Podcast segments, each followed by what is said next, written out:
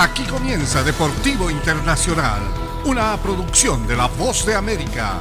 Les informa Henry Llanos. En el béisbol de grandes ligas, los padres de San Diego anunciaron un acuerdo publicitario con Motorola y serán el primer equipo del béisbol de Estados Unidos que luzca publicidad en su uniforme.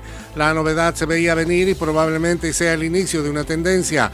El 6 de agosto del 2021, las grandes ligas y la Asociación de Peloteros eliminaron el requisito de que no se podía lucir publicidad en los uniformes y el 10 de marzo se dio a los equipos el derecho a aportar marcas de productos en la manga derecha y en los cascos. Un club puede comercializar una licencia con un tercero comercial como patrocinador para darle el derecho de colocar su nombre, logos y o marcas en el uniforme siempre y cuando el parche o diseño sean aprobados por la oficina del comisionado del béisbol de grandes ligas tras una consulta. Y en el tenis internacional, el torneo de Wimbledon prohibirá competir a los tenistas rusos, incluidos el número 2 del mundo, Danil Medvedev, y los bielorrusos como castigo por la invasión a Ucrania.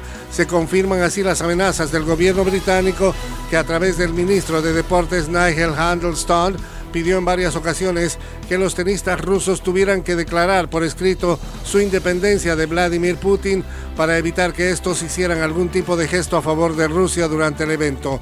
Wimbledon se convierte de este modo en la primera gran competencia en prohibir su participación a atletas individuales después de que Rusia haya quedado expulsada de torneos como el Mundial de Qatar y de otras competencias por equipos en el tenis como la Copa Davis, la Billie Jean King Cup, donde defendían los títulos conquistados en el año 2021.